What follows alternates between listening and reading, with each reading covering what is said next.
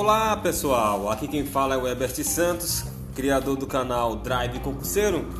E na história de hoje eu vou contar a história de um passageiro que entrou no meu veículo é, na cidade de Feira Santana. Esse bairro, na verdade, é um conjunto que fica ali, é um bairro na Conceição e tem um conjunto, se eu não estiver errado, chamado é, Cordeirópolis, ou é uma rua que é Cordeirópolis, num bairro de Jardim Brasil. Essa viagem me solicitou com o nome de uma passageira.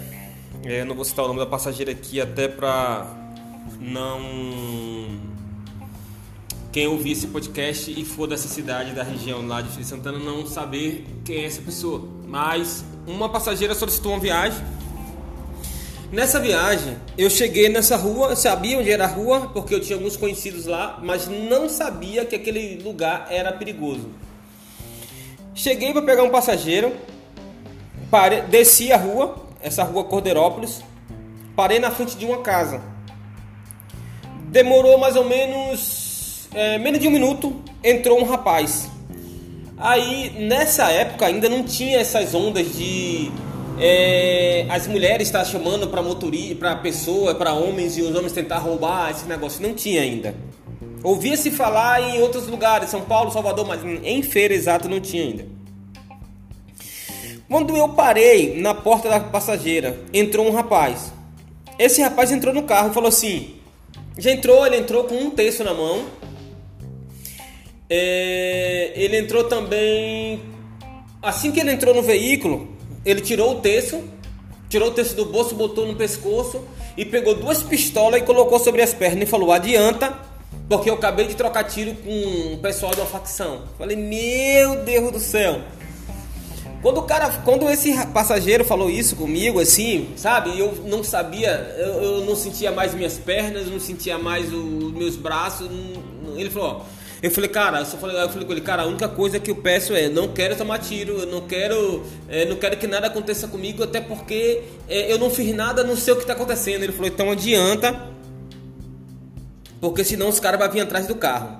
Assim eu fiz. Cara, eu sei que nessa brincadeira eu saí da rua Cordeirópolis, peguei a rua é, Ayrton Senna e toda hora eu olhando para o retrovisor do carro, não via sinal de moto nem de carro. Quando eu entro na avenida Iguatemi, meu Deus do céu, que eu olho para trás e vi uma moto, cara.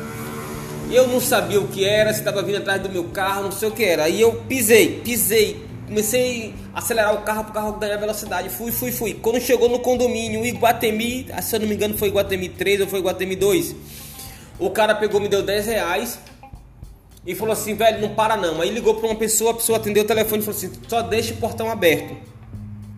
Quando eu entrei no condomínio Iguatemi, que eu fiz a volta na frente do, do, do, do apartamento onde ele era, esse cara abriu a porta, se jogou no chão, entrou correndo, a pessoa fechou a porta. A porta do condomínio, o portão do condomínio.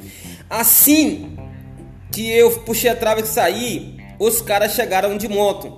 Cara, quando esse cara chegou de moto, esse cara fez a volta e veio atrás do meu carro. Eu sei que eu saí, Avenida Iguatemi, pulando quebra-mola.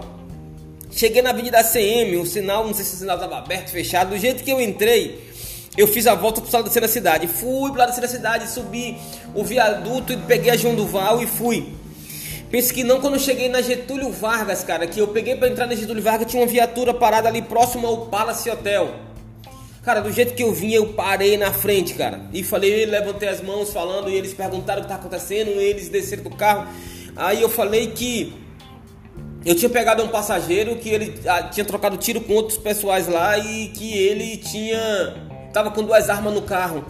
Aí eu comecei falei com um passageiro, com os policiais, o nome do motorista, o nome do passageiro, do, do passageiro os policiais é, me falou que eu nasci de novo, porque esse cara era um cara de alta periculosidade, já trocou tiro até com polícia lá, cara. E eu sei que naquele dia, naquele dia eu fiquei, falei, meu Deus, eu nasci de novo.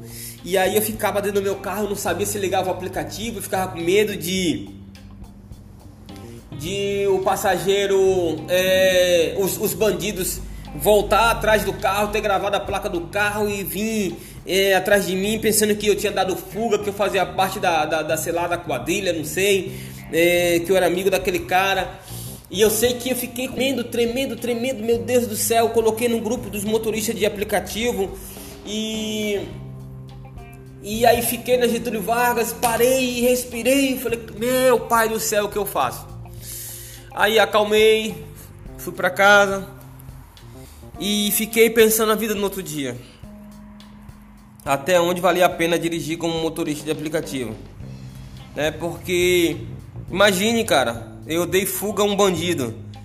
É, e eu sei que naquele dia minha mente ficou girando, ficou girando, mas isso para mim criou, me deu maturidade e me deu experiência para saber as viagens aonde ir, os lugares aonde entrar.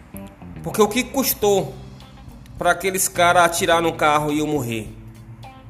Quantos motoristas durante o dia a dia têm morrido, tem, é, é, aparece morto, a troca de tiro, ele morre dentro do veículo e muitas vezes você ouve a mídia ou alguém falar que o motorista, o motorista de aplicativo daquele grupo, daquela facção, ou sei lá de que for.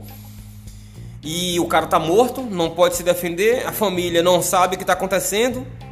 Então, é, se você for motorista de aplicativo e estiver ouvindo esse podcast, é, é, você quer ser motorista de aplicativo e já comece a se preocupar com isso.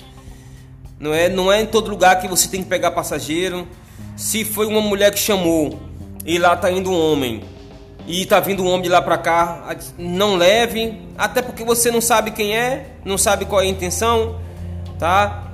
É, a não ser que seja um pai, uma mãe, mesmo assim, se a passageira vir e garantir para aquela pessoa, hoje você tem um recurso dos aplicativos de gravar a viagem, filmar a viagem, gravar os áudios é, você também pode compartilhar sua viagem para alguém, para um grupo, cria um grupo, né? Não entre assim de cara aberta para dirigir porque você ouve num, alguém falar que está tirando isso, está tirando aquilo, que está ganhando isso, está ganhando aquilo. Você pode perder sua vida dirigindo o veículo. Você pode estar tá levando um bandido, pode estar tá levando um assassino, um estuprador, é, e ele tentar te fazer mal. Então, muito cuidado Compartilhe esse áudio para alguém da sua família, alguém que dirige aplicativo, compartilhe esse áudio para alguém que é usuário, que é, que é passageiro. Faça esse, essa, esse podcast chegar ao ouvido de outras pessoas através de você, para que motorista e futuro motorista de aplicativo eles tomem mais cuidado, tá?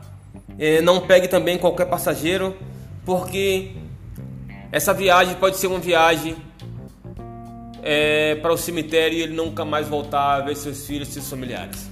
Aqui é o Herbert Santos, criador do canal Drive Concurseiro.